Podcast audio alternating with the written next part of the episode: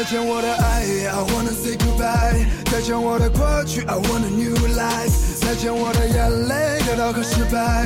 再见那个年少轻狂的时代。再见我的烦恼，不再孤单。再见我的懦弱，不再哭喊。All I wanna say hello hello，我的未来。hello hello，在无尽的黑夜，所有的快要毁灭。大家好。欢迎大家收听我的六瓶烧酒。本来第一期没有打算谈论这么沉重的话题啊，但是因为最近韩国颁发出来一个新的针对外国人非法滞留外国人的政策，所以呢，嗯，最近这个话题也是一直围绕在我们身边，因为也会涉及到一些朋友，嗯，所以就。拿出来就是想说聊一下，或许能帮到一些需要帮助的人，可能是碍于身份的原因呢，没有办法更多的途径了解到，或者是呃可以帮助大家从另一方面多了解一下韩国。其实我相信每个国家都会有呃一些外国人不为人知的辛酸故事。我觉得，因为前几天也是。听了很多，也是见到了很多，所以我很想拿出来把这个和大家聊一下吧。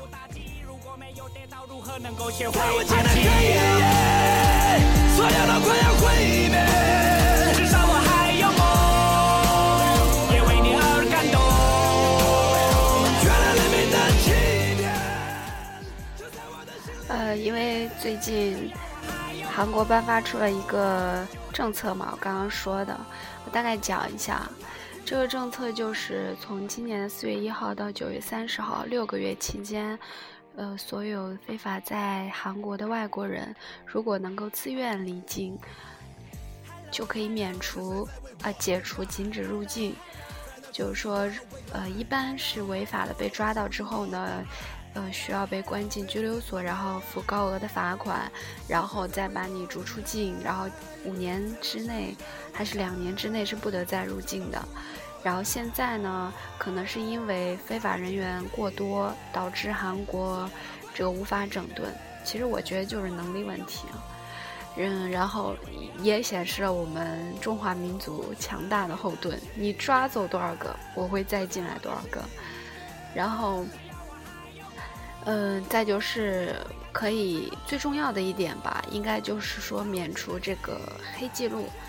就是说，如果你如果回国自由离境，离境之后呢，你如呃不会给你记录到这个黑记录里面。就是说，意味着你可以如果马上拿到签证，可以马上入境，就马上从按我在韩国人都懂的话来说，就是非法转合法。然后我们也是因为周围的朋友有一些，呃，这个情况，所以我们也是打电话去咨询了一下出境，然后也具体详细问了一下，只要就是没有刑法之类的大过错是都可以的，然后嗯也不需要交罚款，然后任何问题呢。就是在他们看来，应该是没有没有任何问题，你就是可以走，所以导致我们一度怀疑，为什么态度这么随便？嗯，是不是真的想把你糊弄走？所以我们就最近一直认为是在作秀，是不是作秀给韩国国民看的这个政策？其实真的是你想要再回来是非常难的。现在不管是朝鲜族还是汉族，办签证呢？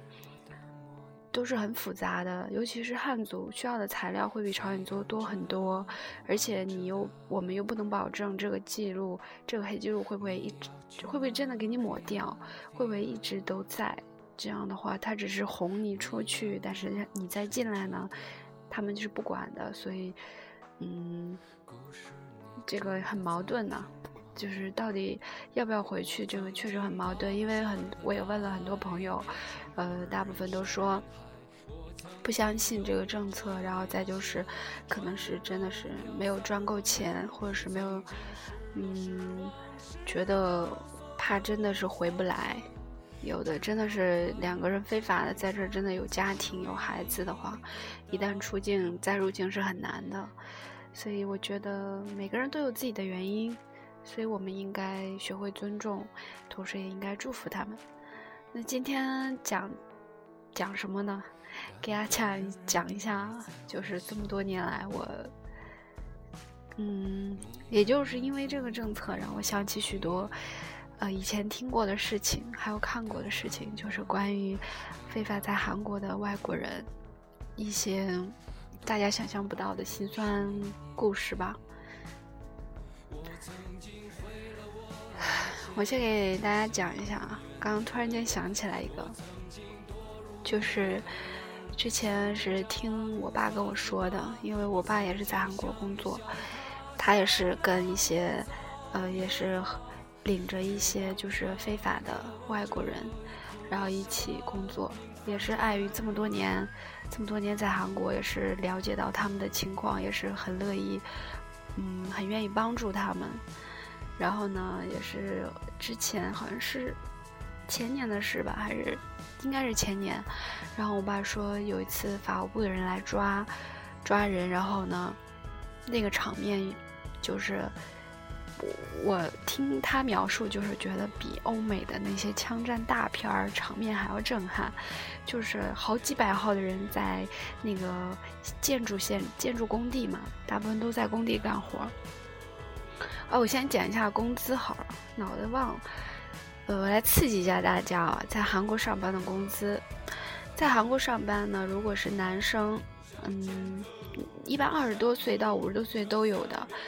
一般都会干那个建筑工地，因为就像钢筋水泥啊、打交道那样的盖房子、盖楼房、地下停车场之类的，那个挣钱是很多的。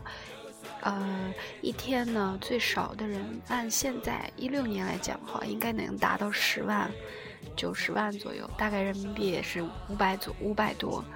呃，好一点的，工资高一点的，就是你稍稍会看一点图纸，或者说你的活好一点，各方面都懂，能达到一千多块钱一天。所以这个就很诱惑的，一千多块钱一天的话，你一个月就算干不满，干不满三十天，干满二十多天也是两万多块钱。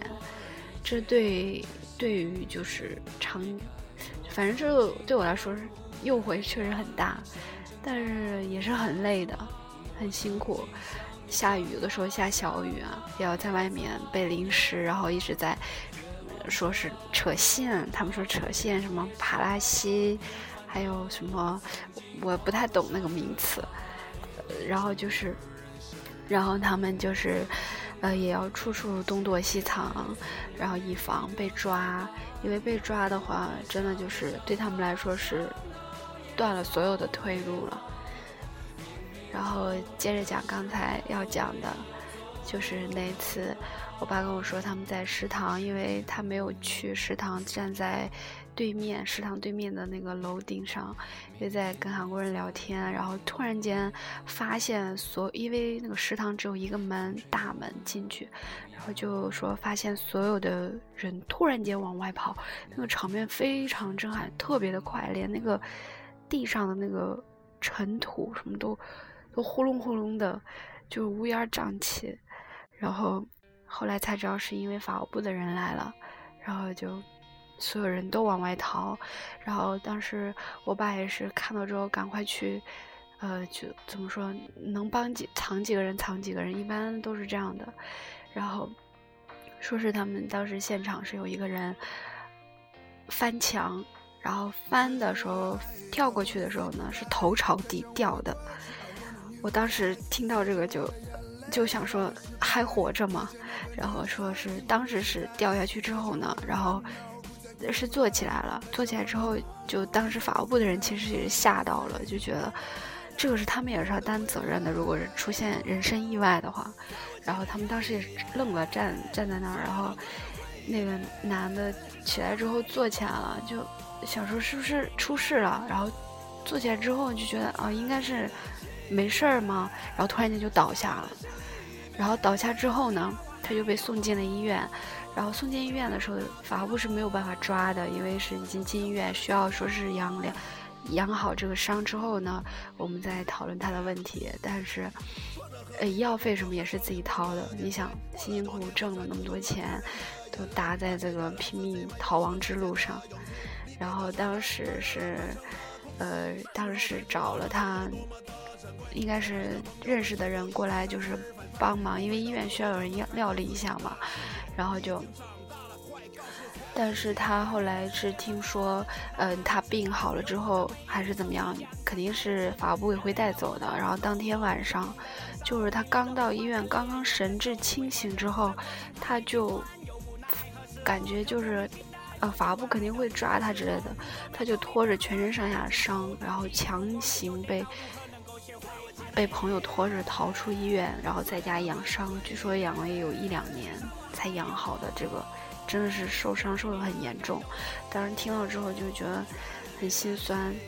四五四十多岁，四十多岁大概就觉得一因为一家老小啊都靠着他这一个月一两万左右，然后呃来养家，就当时听了之后就怎么说心里就很不舒服，就觉得哎真的是不容易，大家都不容易。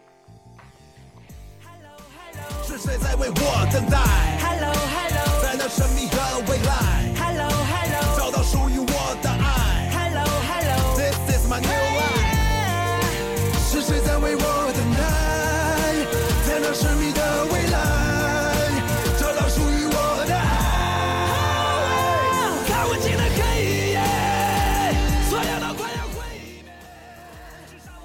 然后就记得。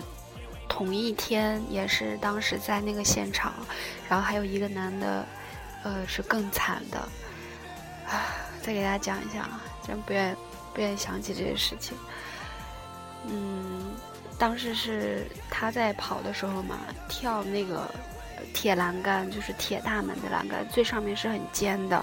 然后他在迈过去的时候呢，可能是太急了，也是你到遇到这种场面就是。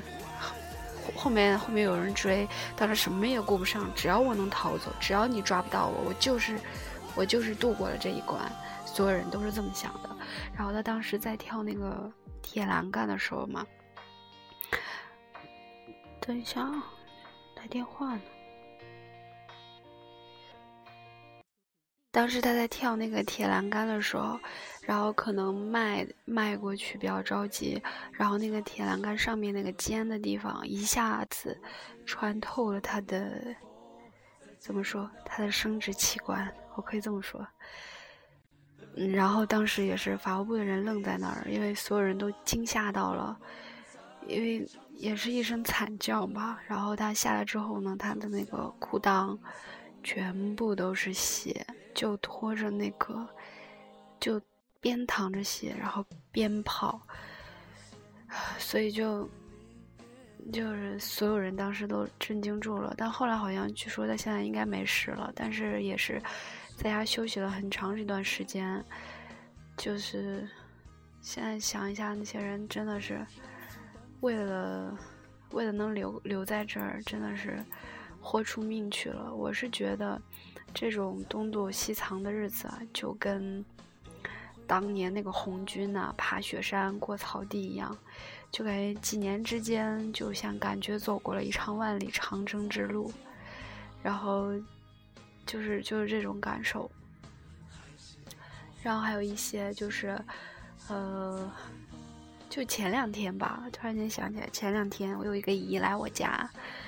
来我家聊天儿，然后就说，因为他是韩国合法身份了，韩国韩国人的身份应该是，然后他是开了一个那个，呃，就中国所说的那种练歌厅，就努来帮，在韩国叫努来帮，然后他们那个正常努来帮啊，练歌厅都是可以，呃，就有小姐嘛，养那个小姐，然后就是当时那天也是因为法务部来抓人，然后有个小姐就是。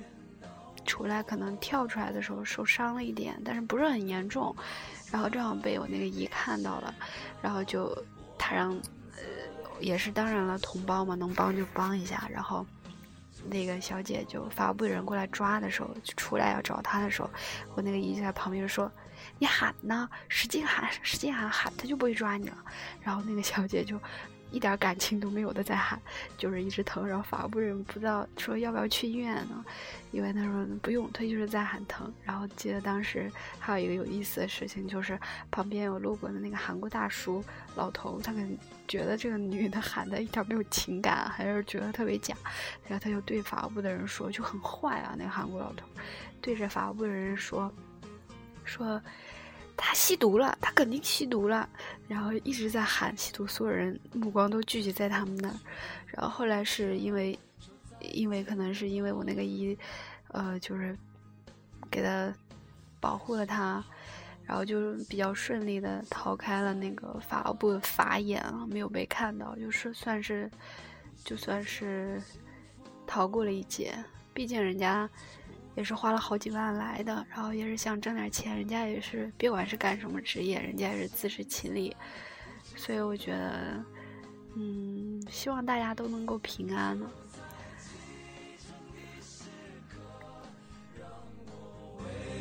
唱首歌，孤独时候要记得想起我，等到相。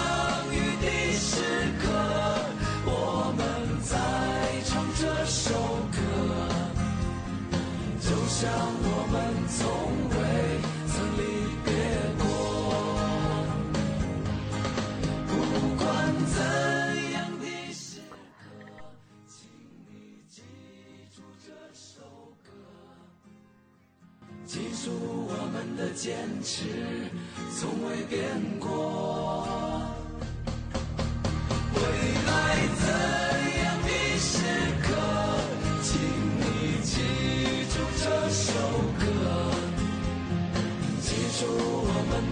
的梦想从未变过，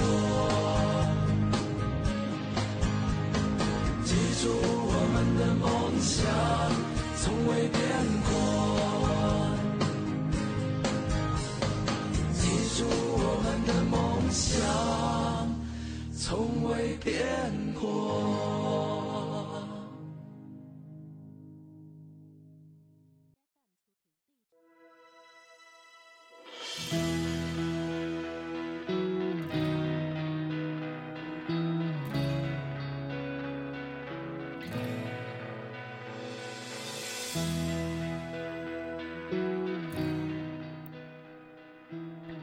我再给大家讲一个我身边的事情，就是我跟大概四年前、一一年、五年前吧，我在工厂认识过一个，我叫他师傅，因为他干活很好嘛。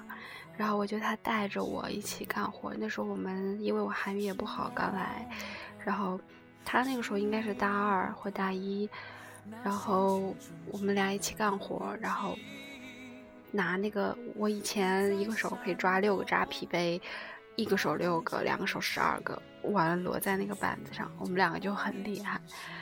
然后我还记得一起干了大概有一年多，然后后来他大四还大三吧，然后他最后选择嗯退学。然后呢，就踏上了这个非法之道，可以这么说，他应该不会听见。反正就是想说交这么多学费，然后他可能也学不到什么，可能想挣点钱，然后就回家。因为我之前也有劝过他，就是说要不要把学上完，毕竟马上就毕业了。然后他可能也有自己的原因，我也没好意思再多问嘛。然后，毕竟一个男生，我觉得这样是问多了可能会伤伤自尊心，然后就尊重他的选择，然后偶尔我们常常联系一下，然后也一起吃过饭。后期因为我之之后腿受伤之后，他也来看过我，觉得很感谢。然后后来他搬到我们家这个附近的工厂吧来上班，但是很不幸。大概一年多左右就被抓走了，估计是当时是有人举报。嗯，当时听到这个消息的时候，心里是其实挺不开心的。毕竟他给我打电话，记得那个时候还闹了一下乌龙。其实我真的是以为他开玩笑，所以我没有太在意。然后后来，最让我比较心痛、比较难过的是一张照片，就是他当时是，呃，在仁川机场，应该是已经都准备好要要走了吧，然后给我发了一张照片，就是他，呃，手戴着手铐的照片，因为是。抓到的，然后要可能是集体的，好多人一起，然后都戴着这个手铐，应该，然后在机场等。当时我看到这个照片的时候，我们聊天的时候是很开玩笑的聊，半开玩笑的那种聊天。但是当时看到之后，因为我刚下课，那个时候记得非常清楚，然后就觉得时过境迁，这么多年，你说，嗯，待了这么久。觉得就这么走了，就觉得很替他感到可惜。但是我们好久也没有联系了，也不知道他现在过得怎么样。嗯，偶尔就是他很低调，偶尔发一个朋友圈，然后偶尔开个玩笑，留个言，也没有太多的问候。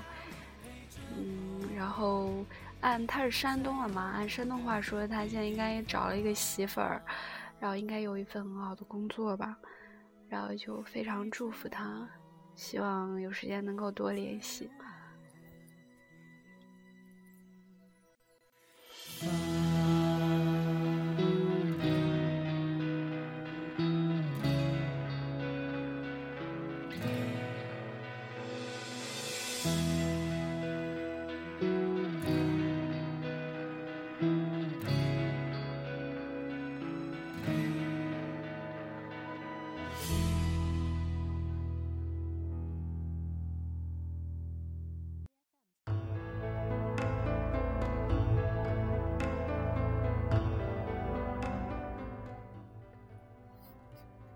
其实，对于每一个在韩国非法打工的人呢，怎么说，挣的都是血汗钱，但是呢，通常家里家人看到的呢，只是邮回去的钱，看到的大部分都是呃存折上跳跃的数字，然后就不知却不知道非法打工这么多年的辛酸，还有眼泪。